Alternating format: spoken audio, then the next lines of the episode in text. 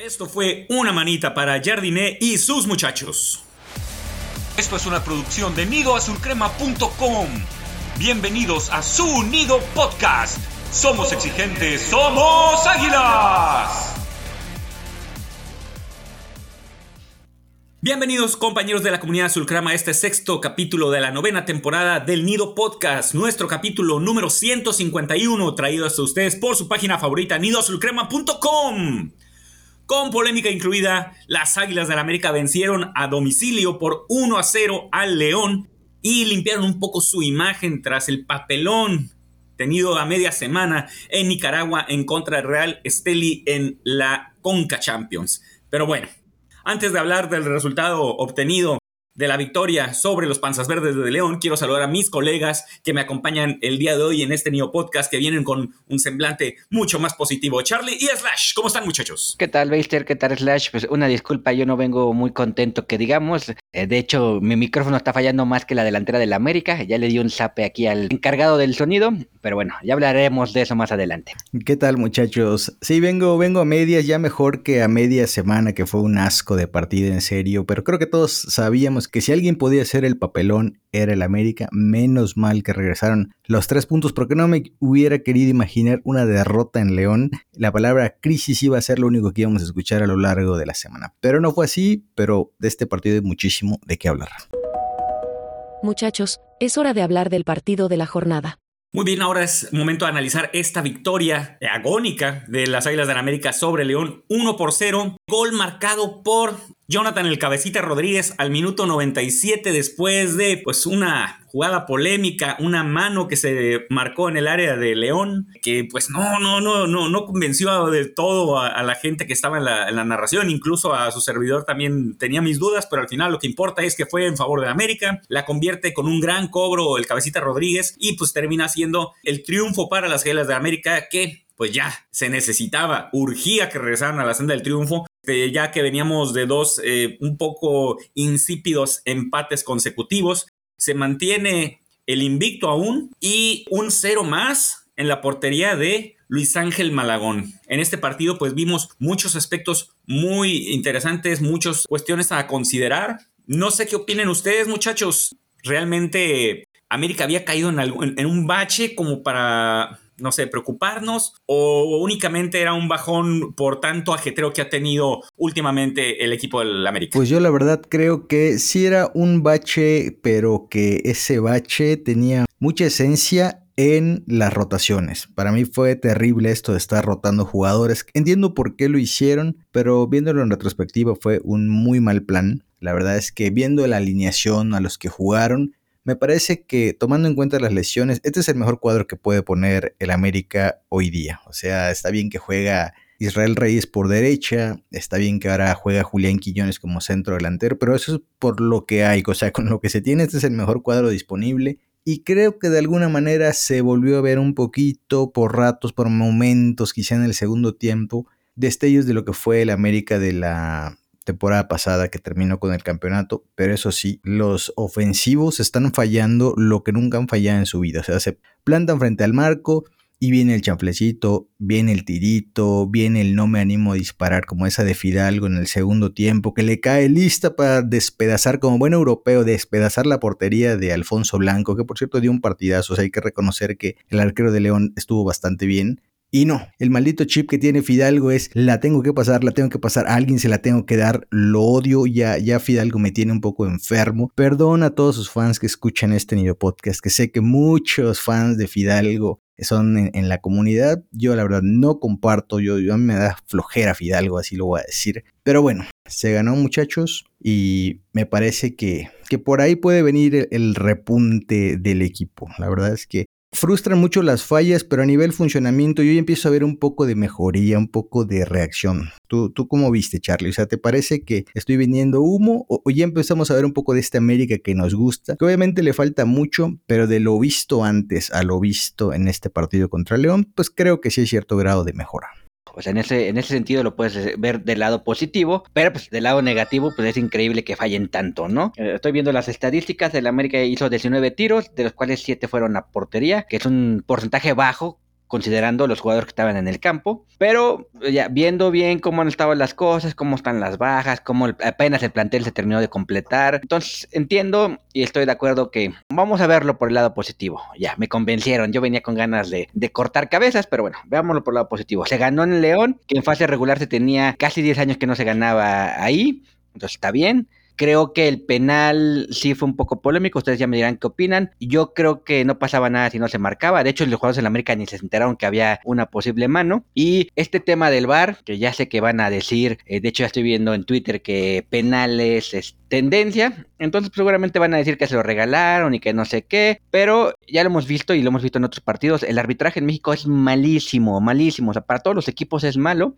Y en estas ocasiones, pues el VAR no está para lo que hicieron, ¿no? Hay que decirlo con todas sus letras, aquí no nos da miedo decir las cosas buenas, las cosas malas del arbitraje. El VAR no está para este tipo de jugadas y si el árbitro no la vio, pues ya, ya Diego iba a cobrar y seguramente hubiera quedado el partido 0-0, pero en las cosas positivas se marcó, el cabecita lo cobró bien, yo la verdad tenía miedo que lo tirara Quiñones, Afortunadamente lo tiró cabecita y lo tiró bien, no como en aquel partido contra Pumas. Y ya en términos generales, quiero escuchar su opinión, compañeros, sobre Fidalgo. Estoy totalmente de acuerdo contigo, Slash. Creo que ese chip que tiene de a, fuerza tengo que dar el pase. Ya iba a decir una palabrota, pero bueno, a fuerza tiene que dar el pase, no importa si está a un metro del área y no hay portero, se la tiene que dar a Quiñones a fuerza. Y el tema Brian Rodríguez, compañeros, estuvimos ahí comentando, resulta que el nido tiene como 19 chats, entonces ahí estábamos platicando en todos y todos estábamos de acuerdo que, que Brian Rodríguez no está teniendo una mejor participación. A mí no me gusta como titular,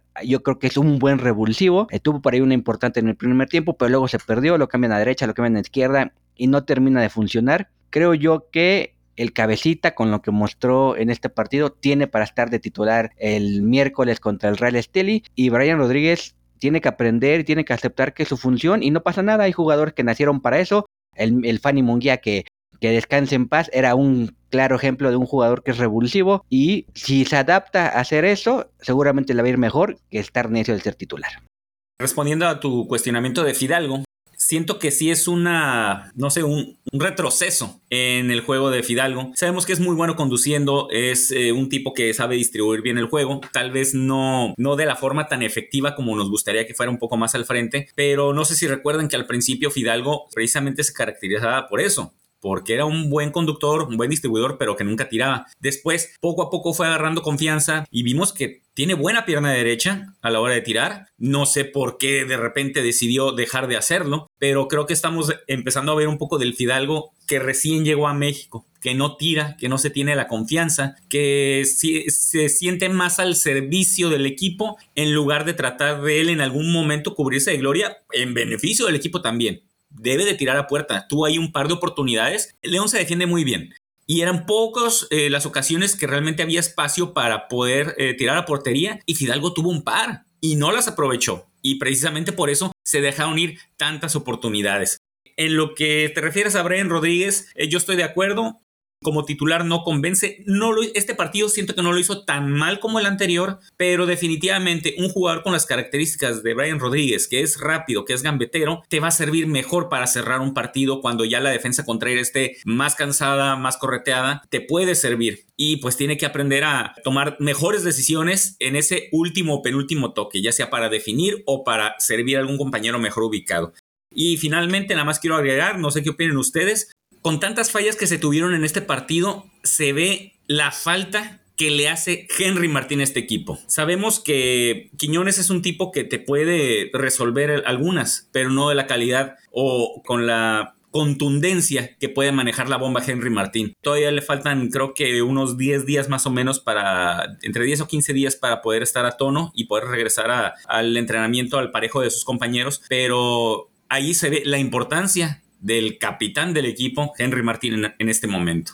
Bien, muchachos, ya que hablaron de, Fidalgo y ya creo que lo destruimos. Con respecto a Brian, creo que voy a estar más del lado de Beister. No me parece que lo haya hecho tan mal, pero también voy a decir lo mismo que dije el episodio anterior. Si Brian supiera finalizar las jugadas, se hubiera ido a la Fiorentina. Yo creo que vieron videos más a fondo, dijeron este güey corre, corre, corre, corre, corre y rara vez da una buena. Y cuando la da, cuando estuvo por derecha, desbordó y se la dio a Julián. Julián no se desmarcó bien y por eso tuvo que rematar de taco. Esto es un apunte que, estuvimos platicando ahí con, con Luis, nuestro colaborador, y quedamos, o sea, entendimos que si Julián se queda en el manchón penal, simplemente tendría que empujado. Pero no, siguió, siguió, siguió, porque así es un poco Julián. Julián parece que tiene una de estas baterías como el conejito este de Energizer o de Duracell, no me acuerdo de cuál era, que si nos quieren patrocinar el podcast, pues con mucho gusto que nos patrocinen. Si, si en esa se queda en el manchón penal, le empuja y golazo, pero no, siempre va hacia adelante, hacia adelante. Eso es un poquito lo que me desespera de Julián. Creo que Brian lo hace mejor por derecha, aunque no lo parezca, creo que lo hace mejor por derecha. Y es curioso porque en el episodio pasado uno de los verdad o mentira fue el América solo tiene el lado izquierdo, o sea, el lado derecho no existe, es, dos caras y habíamos quedado a grandes rasgos de que sí. Pero en este partido, las mejores jugadas, siento yo en mi humilde apreciación que estoy tratando de recordar, las mejores fueron por derecha.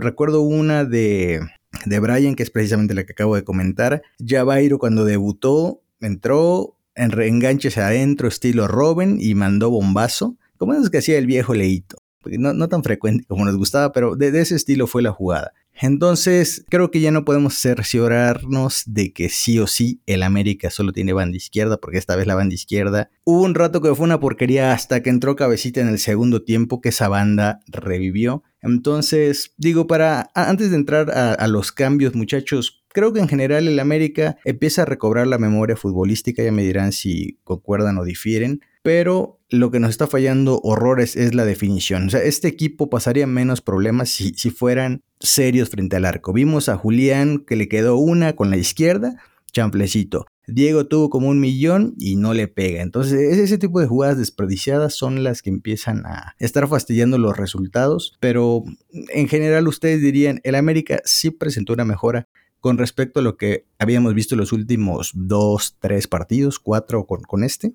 Primero que nada es, nomás quiero comentar que el contador del Nido Azul Crema me dijo que Slash compró varias cubetas para sacar agua del barco del panterismo. Entonces, pues bueno, ya las vamos a facturar y esperemos que se puedan deducir. Pero eh, el tema de la banda derecha, creo que es importante que bueno que lo tocas Slash y quisiera preguntar, más allá del tema de la definición que ya lo comentamos, es cómo vieron a Israel Reyes por derecha. Creo que en este partido no lo hizo tan mal como nos tiene acostumbrados, pero sí tan mal está Lara que hasta Israel Reyes se nos hace un jugador decente. Y bueno, a ver si algún día Kevin Álvarez está para jugar. Pero creo que en todo lo que hemos dicho de que no le encuentran posición a Israel, podría ser tal vez que por derecha sea la opción. La verdad es que León tiene un buen equipo a la ofensiva y no lo hizo tan mal. Entonces, este, me gustaría saber qué opinan antes de pasar a los cambios y al debut de Javairo, que a mí me pareció bien. Pero, ¿cómo ven a Israel por derecha? Yo, la verdad, no sabía que realmente tenía características como para jugar por el costado derecho. Pero sí, más que haber tenido un buen partido, como dices tú, Charlie, no lo hizo menos peor de lo que ya nos había tenido acostumbrado Emilio Lara en los últimos dos partidos. El León, como dices, ataca bien, ataca muy bien por los costados. Siento yo que atacó más por el costado derecho desde la perspectiva de su ataque, donde Cristian Calderón, a mi parecer, tuvo bastante trabajo, bien hecho, por cierto, ya se está ganando la titularidad, siento que tuvo un partido bastante sólido, ahorita ya más adelante vamos a hablar de eso, pero creo que ahí León pecó de no presionar más a un tipo que está fuera de su zona de confort, como es un tipo alto, no muy rápido, como lo puede ser Israel Reyes por el costado derecho. Lo poco que le llegó lo resolvió bien, cumplió, decente, sin ser ninguna maravilla, la verdad. A ver, yo les tengo una historia que, estuvimos platicando ahí con el buen gallito en el Discord de Nido Sulcrema. A ver, Israel Reyes tiene cuerpo de central, pero él realmente es contención. Pero ahorita en el América juega de lateral derecho, pero en su momento en Puebla como gran goleador hasta un gol de chilena nos hizo. Entonces es el tipo más raro que yo he visto en mi vida. O sea, es, es un mix y ya no sé qué onda con, con Israel Reyes. Lo que sí sé es que como lateral derecho, no sé si ya estoy un poco aburrido de Kevin Álvarez, lo confieso. Me gustó en este partido. O no sé si Kevin está tan mal que como tú dices, Beister, este partido pues no era nada fácil. Si algo tiene el León es un músculo muy grande a la ofensiva y yo nunca sentí el peligro por esa banda. No sé si no la aprovecharon, no supieron que ahí estaba el pan o a lo mejor el pan nunca estuvo ahí porque realmente el tipo se aplicó, no lo sé. El tema es que Israel Reyes en este punto de la historia contra León lo vi lo suficientemente bien para que repita un rato más. O sea, ya no me interesa si Kevin Álvarez va a revivir o no, porque el tipo, entre que se volvió fragilero, entre que el tipo está con el tema de los streams, que eso es muy polémico y al rato lo vamos a, discutir. Ahorita yo estoy convencido de Israel Reyes por esa banda, no tengo ningún problema en este momento, pero como, como todo en Cuapa puede cambiar de la noche a la mañana. Muy bien, y bueno, ¿y cómo vieron al buen Javairo? Creo que en los 20 minutos que jugó hizo mucho más que Sendejas en los últimos tres partidos. La verdad que no quiero caer en el en ilusionarme y decir ya llegó Javairo y el barco del javairismo y todo eso, pero creo que no lo hizo mal, al contrario, lo vi con muchas ganas, lo vi con ideas diferentes y solamente falta que obviamente termine de adaptarse a sus compañeros que se adapte a la Ciudad de México, porque no es fácil, es más fácil jugar en León, obviamente, que jugar en la Ciudad de México. Lo veremos seguramente en el partido de Conca Champions, pero creo que Sendejas ya no tiene nada que hacer de, titular. O sea, por ahí veo que lo están pidiendo de lateral derecho. Por Dios, Sendejas no defiende un carajo, está chaparro. No, o sea, Sendejas a la banca. Entonces, no sé cómo vean ustedes, compañeros, si mandamos a comprar madera para el barco del llaverismo o esperamos un ratito.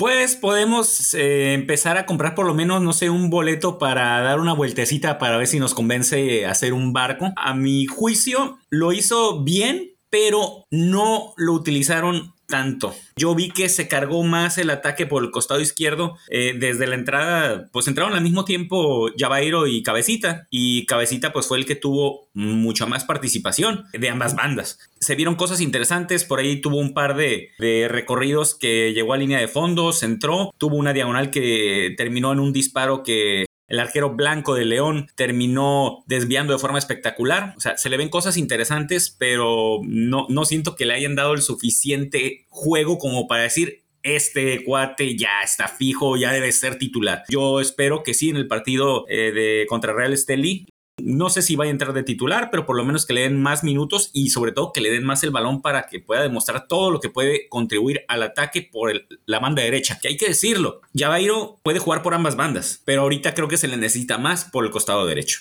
De hecho, ahora que dices que puede jugar por ambas bandas, estuve viendo varias de las entrevistas que le hicieron. En una de ellas dice, güeyes, yo puedo jugar en cualquier posición, banda derecha, banda izquierda, por detrás del delantero, o sea, cualquiera de la zona de creación pero que donde más cómodo se siente sí es por las bandas. Entonces, coincido contigo, Beister. Fue, fue como de más a menos. Cuando entró súper enchufado, un gambeta 1, gambeta 2, cuando arrancaba a correr, enseguida dejaba atrás a sus rivales y eso es algo que él se va a tener que dar cuenta porque yo creo que él ahorita tiene el chip de la Liga de Países Bajos que es muy física, entonces ahí todos le compiten en lo físico, o digamos que la gran mayoría. Cuando vea que en México va a robar con ese físico que tiene, nadie lo va a agarrar, pero él tiene que entenderse, cambiar el chip y decir, oye, aquí en México no, no hay tantos jugadores con potencia y si yo me pongo pilas, esa banda va a ser mía. O sea, yo estoy convencido de que, primero que nada, Sendejas eh, literal descanse en paz. Cuando Javairo esté a punto, porque él dijo que le está costando mucho el tema de la altura, que bueno, eso se cura en un mes, yo creo. Entonces vamos a darle tiempo, pero una vez que él esté a tono y que mastique español, porque dijo que igual está tomando clases de, de nuestro idioma, Sendejas va a desaparecer del mapa. Estoy, estoy seguro, y no, no es por un deseo porque me caiga mal Sendejas, es porque genuinamente la potencia que tiene Javairo, esa es, todo lo contrario a Sendejas, que mientras, como dice Charlie, es un jugador pues bajito, que, que lo intenta, pero Javairo es un atleta absoluto porque pues tiene un, físico privilegiado, entonces es muy fácil que se haga con esa posición, así que para mí es un debut muy aceptable del buen Javairo. Hay, que guardar las distancias y entendiendo que son contextos diferentes, pero más o menos por lo que he escuchado de lo que han comentado, se me figura un poquito como cuando jugó Merez, que traía otro chip. O sea, no era tan potente, pero se le veía que traía otra idea. Soltaba pases filtrados que no le entendían sus compañeros. Como que sí, la onda de, jugar en Europa, además de que te ayuda en el tema físico, o sea, sí te trae otro, otro canal. Y como lo comentamos, era un jugador que apenas había jugado el 28, 29 de enero, entonces seguía súper conectado con este tema y sí me gustó bastante. Y no sé si vieron el video de que lo pusieron a cantar ahí en la, en la concentración, la novatada que hacen los jugadores, que la verdad que se me hace bastante ñoña, pero bueno, creo que está mejor que cuando le cortaban el pelo así a los novatos. Pero el más prendido era Cendejas. Yo creo que Cendejas no se ha enterado que lo van a sentar, porque en ese video el que estaba más contento, que estaba gritando más, era el buen Cendejas, que como va la cosa, yo creo que ya no va a jugar tanto. Yo creo que más bien Cendejas se quiso ver muy animado para que a le diera pena de, ay, es que este muchacho me aplaudió, me recibió bien. Entonces tal, tal vez en los entrenamientos me dé un poco de chance para que no me gane el puesto, porque sí estuvo muy raro que Sendejas estuviera tan feliz teniendo a alguien que va a competir directamente contra él. Ah, pero no fuera el pobre de Leito Suárez, porque ahí sí no, ahí Sendejas juega porque juega y con todo lo que se dijo en su momento, ¿no? Pero bueno, seguimos con los cambios muchachos, creo que aquí no queda duda, Cabecita Rodríguez fue el diferencial. O sea, él apenas la empezó a tomar, el América ganó un volumen de juego que le estaba costando y además no sé si fue mi impresión, no sé si la toma de Fox, no sé si que hoy vengo de buena gente, lo vi mejor físicamente, porque el cabecita como que hay días que dices, mm, este güey como que tal vez se fue de chelas y, no las ha quemado. Y esta ocasión yo lo vi así, literal, más ligero, más rápido, más preciso, o sea, vi un cabecita diferente. El tema es luego ver cuánto tiempo nos dura, pero de que fue el jugador diferencial y que aparte hizo un homenaje a Osvaldito con semejante pateo de penal, la verdad es que Cabecita es el que necesitamos ver más seguido, es el que nos gusta. Entiendo que el jugador latino es un gitanazo de lo peor y Cabecita no está exento de eso, pero cuando el tipo está enchufado, concentrado, es muy diferencial el tipo. No sé si, si tengan ahí algo que, que comentar sobre el buen Cabecita. Pues sí, yo creo que el Cabecita Rodríguez eh, pues tiene poco que regresó, pero está regresando ahora sí que con todas las pilas. Eh, en este partido a diferencia del de media semana, sí, sí fue un, factor positivo, no solo por el gol anotado, como ya lo comenté hace un momento, el ataque en el segundo tiempo se, cargó más por el costado izquierdo. Eh, no sé si por las cuestiones de que a lo mejor eh, todavía no, no está bien físicamente por la cuestión de, la altura y quisieron darle un poco más de, juego a, a, Cabecita, que ya está más compenetrado con sus compañeros, pero no le pesó. Las jugadas más importantes, más peligrosas, cayeron por el costado izquierdo donde estaba Cabecita. Tuvo varias inmersiones y pues terminó eh, siendo eh, el jugador importante al ataque. Te hizo mucho más en la última media hora que participó que todo lo que había hecho Brian en los primeros 60 minutos de este, pues mientras estuvo de titular. Hay que comentar también, eh, cambiando de tema, pues de que se salió lesionado Sebastián Cáceres. al parecer tuvo ahí un problema muscular. Salió afortunadamente por su propio pie, que eso siempre va a ser algo pues alentador, que tal vez no sea una lesión muy grave. Pues vamos a ver este, si no es algo que tarde mucho en, recuperarse. Sabemos que Cáceres también eh, hasta hace unos cuantos meses era muy propenso a lesionarse. Lo bueno es que pues tenemos ahí a un central bastante seguro como eh, Ramón Juárez y vamos a ver si, si va a ser necesario darle un poco de descanso al uruguayo y veremos más a Juárez eh, como titular o que vuelvan a darle la oportunidad a Israel Reyes como central en vez de ya como un lateral izquierdo consolidado, como ya al parecer Slash ya lo tiene hasta para candidatearlo para la lateral derecha de la selección mexicana. Vamos a ver, todo lo puede pasar con Jardinet, que pues maneja hasta eso bastante bien sus rotaciones. No se preocupen compañeros, ya, ya, ya estuvo en la banca Néstor Araujo. Como, dijeron los de... ¿Qué diario fue el que dijo que vimos cabizbajo a Néstor Araujo? Y creo que tú le respondiste, Charlie, que lo que estaba haciendo era ver su celular. O sea, la verdad, la prensa deportiva de este país es vomitiva, vomitiva. Y cuando se trata de la América es 10 veces más vomitiva. Ahora, escuchemos a los colaboradores de Nido Azul Crema. Hola, ¿qué tal amigos del Nido? Aquí el Pit. Cosas positivas del juego contra León. La defensa se portó a la altura, hubo sustos, sí, pero se portó bien. La exclusión de Israel Reyes por derecha ayudó bastante. Nos sentimos mucho por Emilio Lara, pero sus errores ya eran demasiados. Pero Israel Reyes, que también había sido criticado, jugó bastante bien por ahí. Chicote Calderón me gustó también bastante por la izquierda. Y la central bien, lástima por la lesión de Cáceres. Esperemos que no sea nada de gravedad. El problema para mí ahorita y bastante serio es la delantera. No hay contundencia. Es impresionante que el equipo que más goles metía en los últimos dos años hoy le esté costando un mundo. Eh, hay muchos jugadores en un bajo nivel ahorita. Quiñones está fallando muchísimo. Cabecita le está costando trabajo. Qué bueno que metió el penal. Ojalá le ayude a despegar porque para mi gusto yo creo que él es el mejor sustituto para Henry Martin como centro delantero.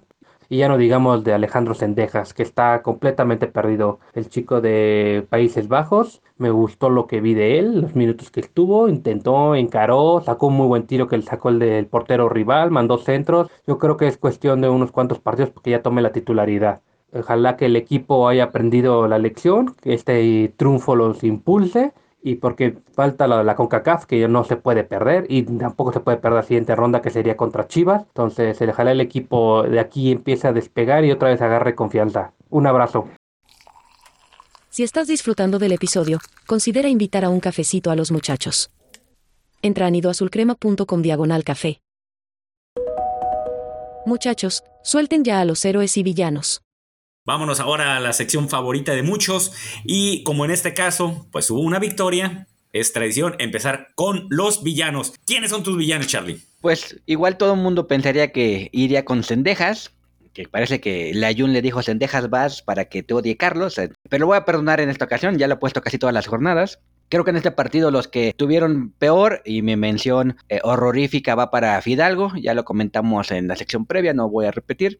Simplemente Fidalgo no está dando lo que nos tiene acostumbrados y que sabemos que puede dar más. No sé ese temor que tiene a tirar a portería. Vi las estadísticas, comenté que el América había hecho como 19 tiros a puerta. Fidalgo no hizo ninguno, o sea, cero, cero, o sea, ni siquiera desviados. Fidalgo no tiró a portería ni una sola vez y hubo 19 disparos, es, es increíble. Y el villano del partido, aunque sé que igual mañana me mandan mi cheque y me corren, Diego Valdés, creo que lo hizo bastante pobre, estaba enojado, lo amonestaron, pocas veces lo habíamos visto protestar tanto, no estaba cómodo en el campo, no sé qué le está pasando a Diego, creo que no ha tenido el mejor inicio del torneo, lo hemos dicho muchas veces, si alguien puede definir un partido cerrado es Diego Valdés, pero es como si está perdido, si está enojado, si está peloteando, ya lo he dicho en otros capítulos, lo veo sobrado, no sé qué trae Diego, no sé si como muchas veces lo ha comentado Slash, ya fui campeón, me quité esas dos semifinales donde todo el mundo moría porque yo fallé, y ahorita ya somos campeones, no se preocupen, y como que no, no lo veo conectado totalmente al buen Diego. Pues bien, Charlie, como bien dijiste, tu liquidación estará llegando puntualmente el día lunes, porque aquí sabes que el barco del dieguismo, valdesismo, pues va, no, pero la verdad es que, sí, el, el chileno no anda, y yo voy a dar a mis villanos, pero antes voy a dar una mención al buen Luis Augusto López que nos escribió en Spotify. Ahí nos dejó un mensajito que dice así. Saludos, New Staff. Excelente episodio. Difiere un poco con Slash. Quiñones no está a la altura de jugadores potentes como Cabañas, Benítez y qué decir de Claudio López. Ellos jugaban libres y definían. Bueno, pues un saludo a Luis. Luego podemos discutir ese tema. Yo no recuerdo haber dicho que Quiñones fuera a la altura de ellos, pero si lo dije, pues ah, debe haber bar.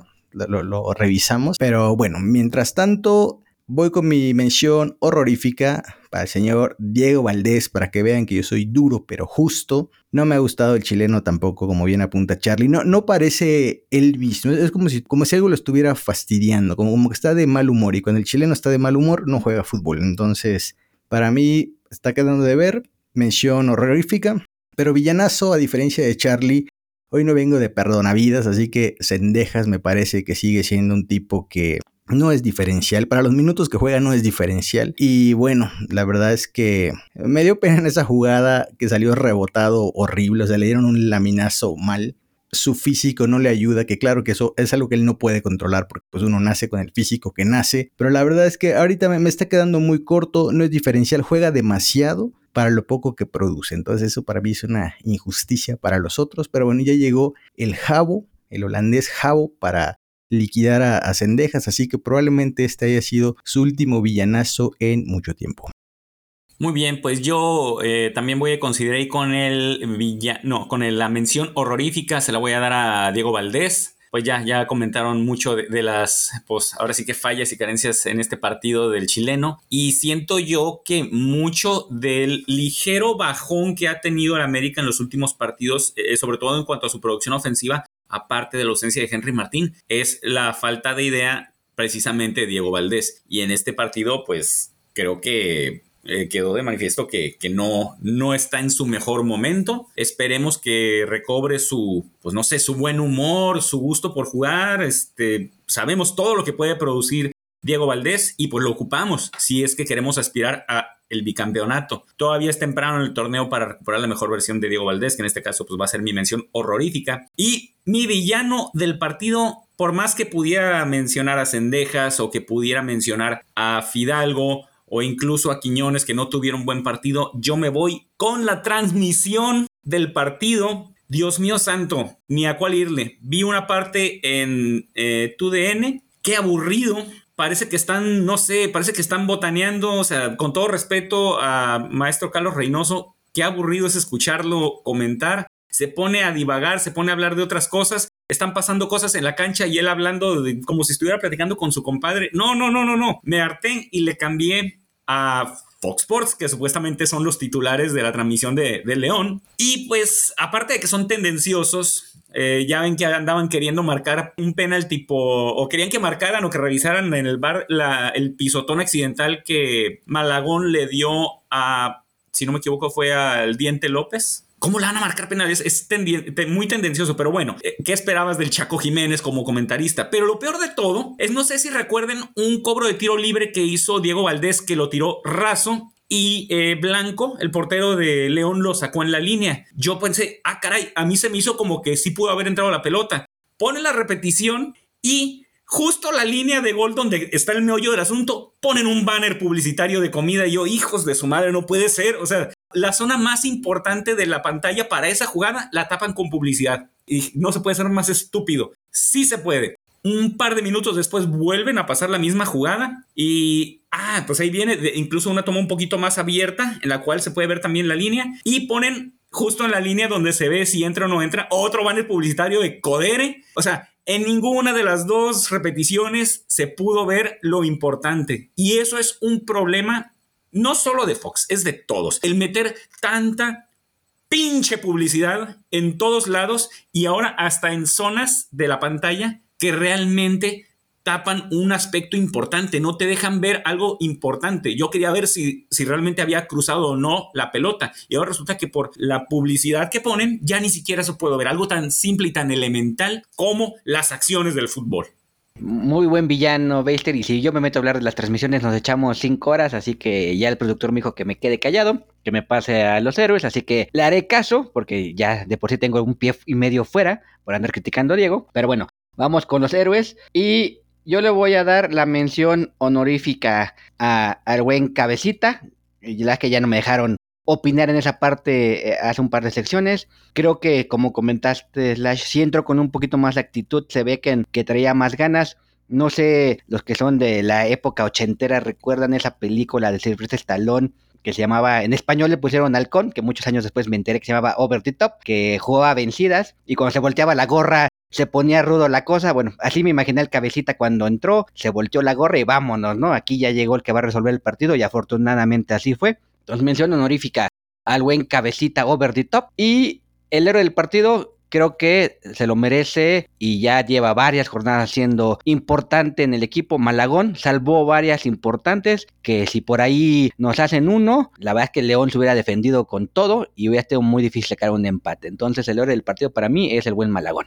Pues aquí vamos a coincidir, Charlie. Yo los puse a la inversa. Eh, Malagón, mención honorífica. Ese primer disparo, minuto 2, rebanón horrible, asqueroso de Jonathan Dos Santos, héroe de muchos, que le puso una pelota filtrada al diente López. Mandó bombazo y bien Malagón ahí pero la más importante fue en el segundo tiempo, escapa el diente López por izquierda, no, no sé, no me acuerdo ahorita quién la perdió, y cuando mete la pelota hacia el centro para un tal, creo que se llamaba Sosa, Sebastián Sosa, cuando e, ese achique de Malagón significó que hoy no estemos hablando de crisis e incendiando todo, la verdad es que Malagón muy bien, lo estamos reconociendo, ya sea como mención honorífica, como héroe del partido, pero me sigue preocupando que tras seis jornadas o cinco, ya no sé cuántas son, Malagón sigue siendo el héroe. A pesar de que decimos Cáceres se ve bien, Lichnowsky cumple, Cristian Calderón ahí va bien, Israel Reyes bien este partido. Y aún así Malagón sigue siendo la figura en defensa. Eso me preocupa. Yo sé que para eso le pagan, porque si no, pues jugaremos sin portero. pero a, a, largo plazo no es sustentable que tu arquero siga siendo la figura, porque el día que él no esté, o falle o lo que sea, ese día es tragedia en el partido, ¿no? Entonces, bueno, el reconocimiento para Malagón, yo me quedo con cabecita como héroe del partido por el simple hecho de que en el poco tiempo que jugó, que fue realmente como media hora, 20, 20, 25, media hora, no me acuerdo, fue muy diferencial y pateó el penal muy bien porque todos dijimos, uy, a ver quién la va a patear, porque luego a los del América les da por patear un poco raros los penales, especialmente al buen panterismo. Entonces, qué bueno que Cabecita nos anduvo con cuentitos, con el saltito y un bombazo, como Osvaldito nos enseñó. Y golazo, facturamos tres puntos y a dormir el león.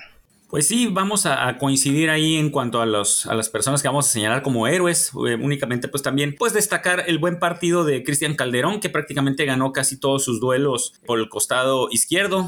Se ha sobrepuesto a las críticas. Una mini mención honorífica pero mi real mención honorífica pues va a ir para Malagón. Fueron pocas las intervenciones que tuvo, pero fueron providenciales. Un achique que tuvo precisamente contra Mena, si no me equivoco, que pues pudo haber sido la diferencia, más aparte también un tiro que atajó de, que fue un tiro de media distancia que atajó de forma espectacular. Fueron de las pocas que, en las cuales se tuvo que emplear a fondo, pero estuvo atento y lo importante es que si tienes un portero que es poco exigido, pues te responden lo poco que se le exige. Y Malagón ha cumplido con eso. La defensa está haciendo un buen trabajo, pero Malagón hace lo suyo también, porque podemos tener una buena defensa y un portero que se le escape todo. Afortunadamente ahorita pues estamos en un buen nivel en ambos aspectos. Y el héroe del partido, pues por lo que ya mencionaron ustedes, eh, Cabecita Rodríguez, él realmente sí revolucionó al momento de entrar, eh, fue la principal válvula para iniciar todos los que fueron los ataques. Por el costado izquierdo cobró bien el penalti y yo digo que ya debe ser, si ya está bien físicamente, en plenitud, él debe ser el titular el próximo partido, porque pues sí, eh, Brian Rodríguez no tiene elementos para seguir como titular actualmente, así que la figura del partido para mí es el cabecita Rodríguez, el héroe del partido. Llegó el momento del América femenil, ¿qué tal lo hicieron las chicas esta semana? Querida comunidad del Nido Azul Crema, le saluda a su amigo Hammer. El clausura femenil 2024 avanza y ya hemos llegado a la mitad del mismo. En esta ocasión, nuestras águilas tenían la asignatura de visitar al Querétaro, equipo que a lo largo de la historia no ha sido capaz de armar un proyecto sólido, por lo cual la victoria lucía inminente. El entrenador español Ángel Villacampa decidió repetir la formación del 5-2-3 todo indica que se ha convencido que es la ideal para su plantilla y pareciera que se quedará con ella el resto del torneo, dejando a un lado los experimentos de inicio del certamen. Y vaya que le dio resultado, con un 5 a 1 lapidario que confirma el regreso de la máquina goleadora azul crema. La siguiente semana recibimos a Mazatlán. Todo indica que la buena racha debe continuar y no esperaríamos menos que una goleada. Les invito a visitar la nota de calificación que publicamos en el portal después de cada partido. Hagamos que crezca la comunidad de la categoría femenil. ¡Vamos, Águilas! Escucha el Nido Podcast en Spotify y todas las plataformas de podcast. Publicamos nuevos episodios cada semana. No olvides dejarnos un rating y decirnos qué te pareció el episodio. Muchachos, preparen sus argumentos que ya comienza verdad o mentira. Pues listo muchachos, viene verdad o mentira esta nueva sección que le ha estado gustando a la gente, que siempre les decimos, si quieren que debatamos algo en particular, déjenos un comentario en redes sociales, déjenos un comentario en Spotify para que lo podamos debatir aquí, pero en lo que se animan se les quita la timidez como, como a Ilian Hernández que todavía está tímido, pues vámonos con, el primer verdad o mentira muchachos. Este América, con lo visto hasta ahora, ¿sufre o no de campeonitis? Y por favor respóndame verdad o mentira, no quiero medias verdades ni medias mentiras. Pues yo le voy a decir que es mentira.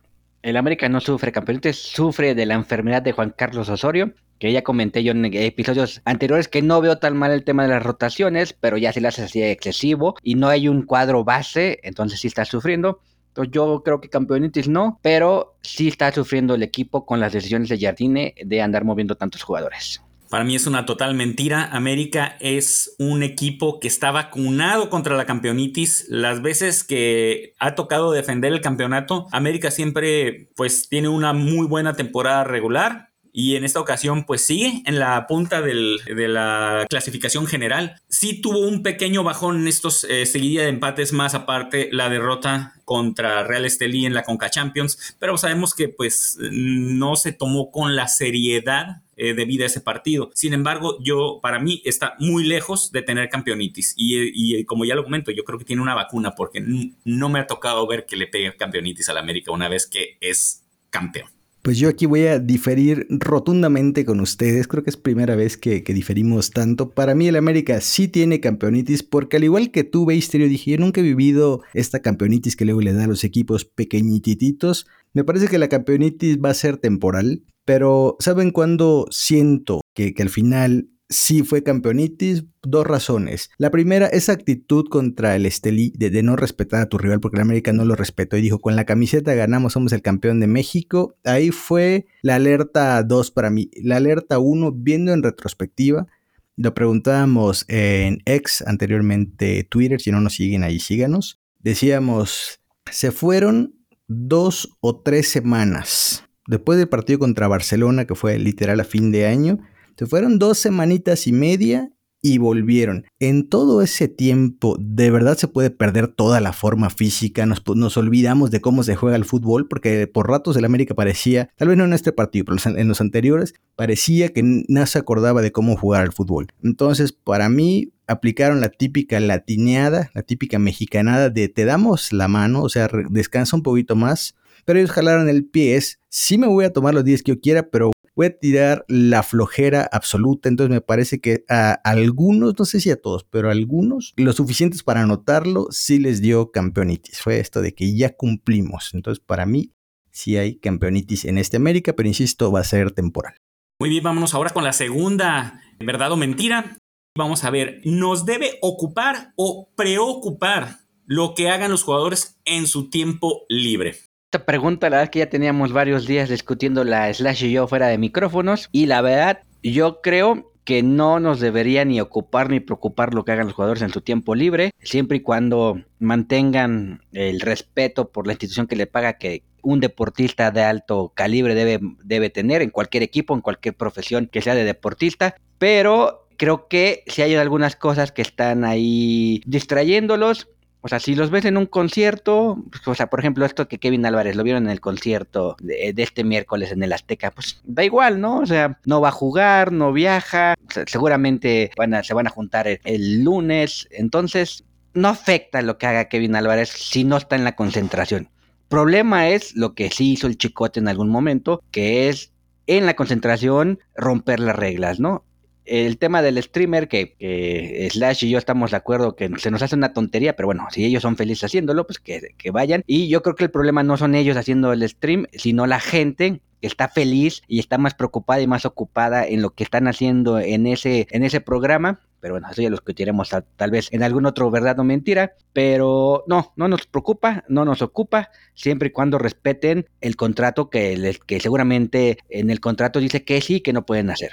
Pues para mí, rotunda mentira, al único que le debe ocupar o preocupar lo que hagan sus muchachos en su tiempo libre es al entrenador. Él los ve, él, sabe si están concentrados, si no están concentrados, y de ahí se puede impartir justicia. A los fans nos debería valer 3 kilos de cacahuates lo que hagan o no los jugadores en su tiempo libre. Y yo siento, solo voy a hacer un pequeño paréntesis, que la gente hoy se escandaliza o, nos escandalizamos, ¿sabes? Porque, uy, están streameando, uy, le vieron aquí. A ver, eso es por la época en la que vivimos. en el año 1930, que se jugó el primer mundial, si no estoy mal, hubieran existido los celulares, las fotos, el internet, también esos jugadores estarían exhibidos, entre comillas, como están los de hoy. Entonces, Puedo estar o no de acuerdo en muchas cosas, pero tampoco voy a matar a los jugadores porque les tocó vivir en esta época donde cualquiera con un celular te graba donde sea.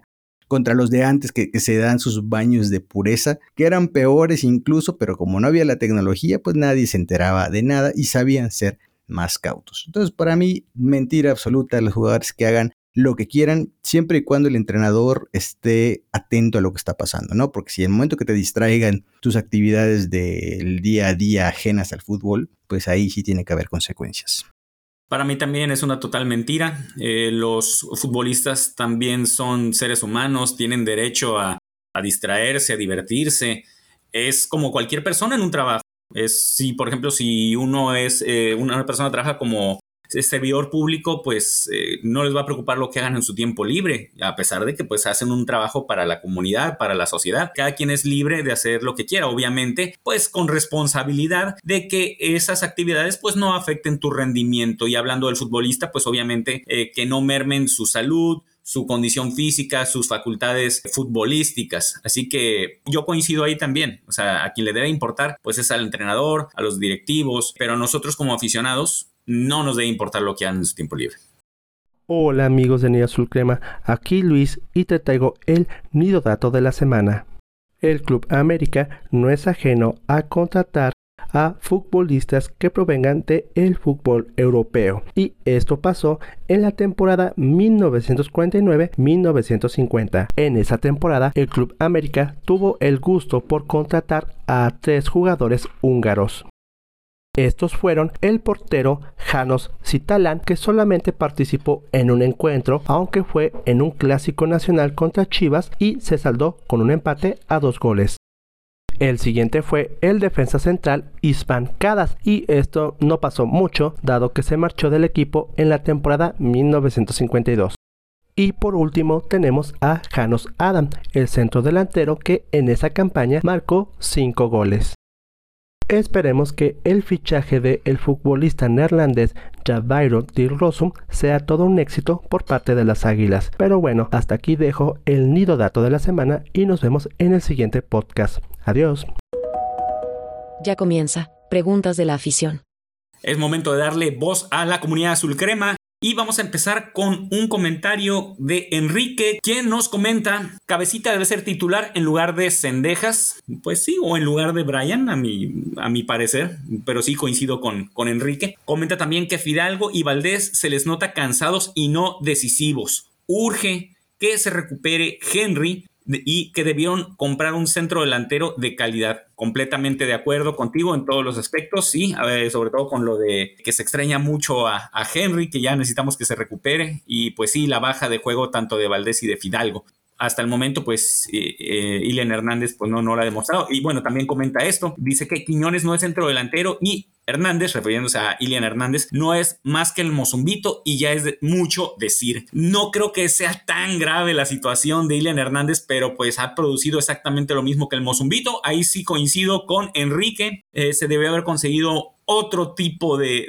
delantero, a lo mejor alguien con un poquito más de, experiencia y un poco más de bagaje en nuestro fútbol, tal vez pues no un, centro delantero titular de otro equipo, pero alguien que sepas que te, que te va a meter por lo menos unos 4 o 5 goles por temporada. Ilian Hernández creo que su producción en Pachuca, el torneo anterior, pues fue de dos goles, así que pues no, no esperabas que fuera a hacer maravillas eh, en un equipo con tanta presión como el América. Ahora que está de moda el Super Bowl Baster, eh, Ilian Hernández es el señor relevante sin dudas acá en el América, pero no tan bueno como el coreback de San Francisco. Y bueno, pasamos a la siguiente pregunta, comentario, que es de Edrente, le mandamos un saludo, y nos dice Jardine haciendo cosas tontas, los cambios de banda entre Brian y Sendejas no le han resultado, Brian estaba haciendo pedazos al lateral derecho de León y los cambia, ya van dos ocasiones, sí, o sea, creo que sí no le están funcionando los cambios de, de banda, sobre todo porque Sendejas está muy bajo de nivel, pero aquí como que sí, es, mi estimado Edrente, no concuerdo contigo de que Brian estaba despedazando la banda derecha del León. Creo que Brian tuvo una jugada importante que hizo mal. Luego, cuando estuvo en el lado derecho fue cuando se la mandó Quiñones, que fue su jugada más importante después de esa. Entonces creo que, que no, no lo estaba despedazando. Pero, pero sí, concuerdo en que no le están funcionando los cambios de banda. Así es, vámonos con un par de preguntas más del buen Big Saga que siempre está ahí atento con, con nosotros, con la comunidad participando. Dice, lo bueno se ganó, lo malo el equipo se ve muy tenso y duro. Todos parecieran que no habían jugado juntos antes. Urge que Henry se recupere o que Ilian ocupe esa posición. Quiñones falla mucho. Eh, igual saludos de vuelta al buen Big Saga. Y sí, coincido en que estos jugadores parece que se fueron tres meses. O sea, cuando terminó el partido contra Barcelona, se fueron tres meses y parece que es marzo y apenas están regresando. La verdad es, es muy raro cómo perdieron todo ese fondo físico que traían. Entonces, bueno, ya, ya, ya veremos si se cumple mi pronóstico de que por ahí de la fecha 10 ya el América va a recobrar la memoria. Igualito que lo hacían los Tigres de Ferretti. ¿eh? Los Tigres de Ferretti salían campeones, tiraban la flojera ocho fechas, en la nueve se ponían a jugar, ganaban, ganaban, ganaban y otra vez candidatos al título. Yo creo que va a ser la historia con el América.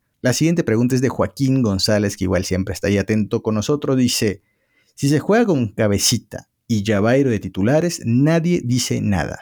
Sendejas trae un nivel lamentable y el rachito sirve más de revulsivo. ¿Qué opinan? Yo, con lo que viene este partido, pondría a cabecita y a Javairo tan pronto el neerlandés esté ya pues un medio acostumbrado a la altura de la Ciudad de México. De cabecita, pero sin duda tiene que jugar y creo que le va a venir bien a Brian ver que, que, no la tiene tan fácil contra su compatriota y, sabe que entre uruguayos esta competencia pues es, férrea. De Cendejas, para mí tendría que haber sido banca de la banca y hubiera mantenido a Leite y dejado ir a Cendejas, pero bueno, Cendejas no ocupa plaza de extranjero y por eso es que pues, siempre va a tener preferencia.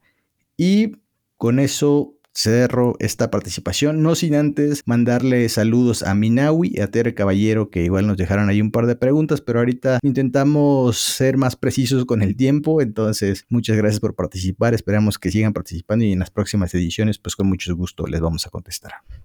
¿Cómo están amigos del Nido? Los saluda a Torres luego de la buena victoria en León, necesaria ya porque ya se requería después de ese bache de algunos partidos sin ganar, incluido lo que ocurrió en Conca Champions en esta semana. Pero bueno, ya eh, los próximos encuentros para el América esperemos sean positivos sobre todo el del próximo miércoles ante el Real Estelí en el Estadio de la Ciudad de los Deportes. Ganar o ganar. Y ya, ya, olvidémonos de cualquier tipo de moños. Hay que ganar como sea, como sea, pero avanzar a la siguiente fase. El eh, torneo es una obligación como todos, bueno, es el Club América, pero si se quiere tomar la Conca Champions como prioridad, se tienen que acordar de eso. Y la próxima jornada, el partido de liga que viene es nada más y nada menos que contra el Pachuca. Un equipo que ha hecho sufrir a los nuestros históricamente, sobre todo en la etapa de los torneos cortos, pero también nosotros hemos tenido grandes, grandes encuentros. Bueno, Tal ha sido el dominio del equipo hidalguense que uno de los encuentros que más se recuerdan con cariño por parte del aficionado americanista no fue una victoria, fue un vibrante empate a tres, pero con el América jugando con tres hombres menos y con tres goles de Cuauhtémoc Blanco. Es uno de los encuentros que más queda en la memoria. También alguno, algún otro por ahí de Copa Sudamericana en el 2007, donde América golea en el Estadio Hidalgo y sigue avanzando, sigue avanzando hasta llegar a la final, donde, bueno, ya sabemos lo que pasó contra el Arsenal de Sarandí. Y jugadores eh, que han vestido ambas playeras, pues eh, ha habido muchos a lo largo de la historia, pero podemos recordar a Gonzalo Farfana, al Cuchillo Herrera, a Paul Nicolás Aguilar, a Aquivaldo Mosquera y ahora a eh, Kevin Álvarez y bueno, nefastos como el Chaco Jiménez también. Saludos y abrazos, amigos del Nido. Espero que estén muy contentos por la victoria ante León. Quiero agradecer a la comunidad de Sulcrema por escucharnos cada semana, episodio a episodio. Y pues les recordamos que pues nos recomienden con sus amistades americanistas o antiamericanistas para que nos puteen lo que quieran y pues eh, seguir nosotros eh, recopilando todas las sugerencias, todos los comentarios que pueden hacer a través de nuestras redes sociales como en X, como arroba nido azul y en Facebook como nidosulcrema.com. Asimismo, pues quiero dar eh, las gracias a mis compañeros del Nido Staff por estar aquí en este episodio. Y pues, Charlie, muchas gracias. Muchas gracias, Baxter. Muchas gracias, Slash. De hecho, me siento un poquito raro de haber visto un poquito las cosas del lado positivo. Yo vine con ganas de golpear a todo mundo, pero bueno, es, como bien comentan, el equipo va eh, super líder en este momento, todavía falta que se jueguen algunos partidos, pero bueno, super líder al momento, con todo para remontarle al Real Esteli. Y bueno, ya, tranquilidad y vamos a lo que sigue.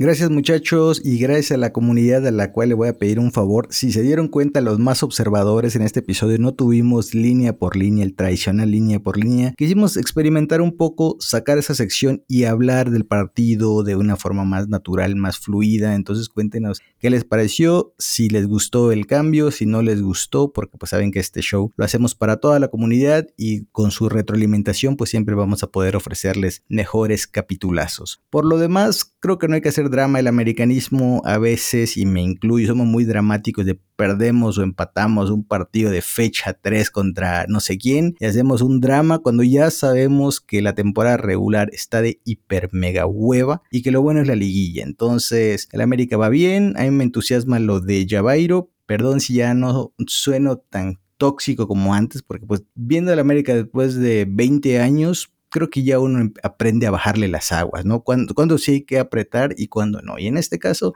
el América sigue de pretemporada y aún así va ganando, así que de aquí para el Real, muchachos. Muy bien, no queda más que invitarlos a que sigan participando en nuestro portal de neoazulcrema.com. Vean todos nuestros artículos y nuestras notas de los partidos, los resúmenes, las calificaciones y los previos. Sigan escuchando todos nuestros episodios y recuerden que somos exigentes, somos águilas.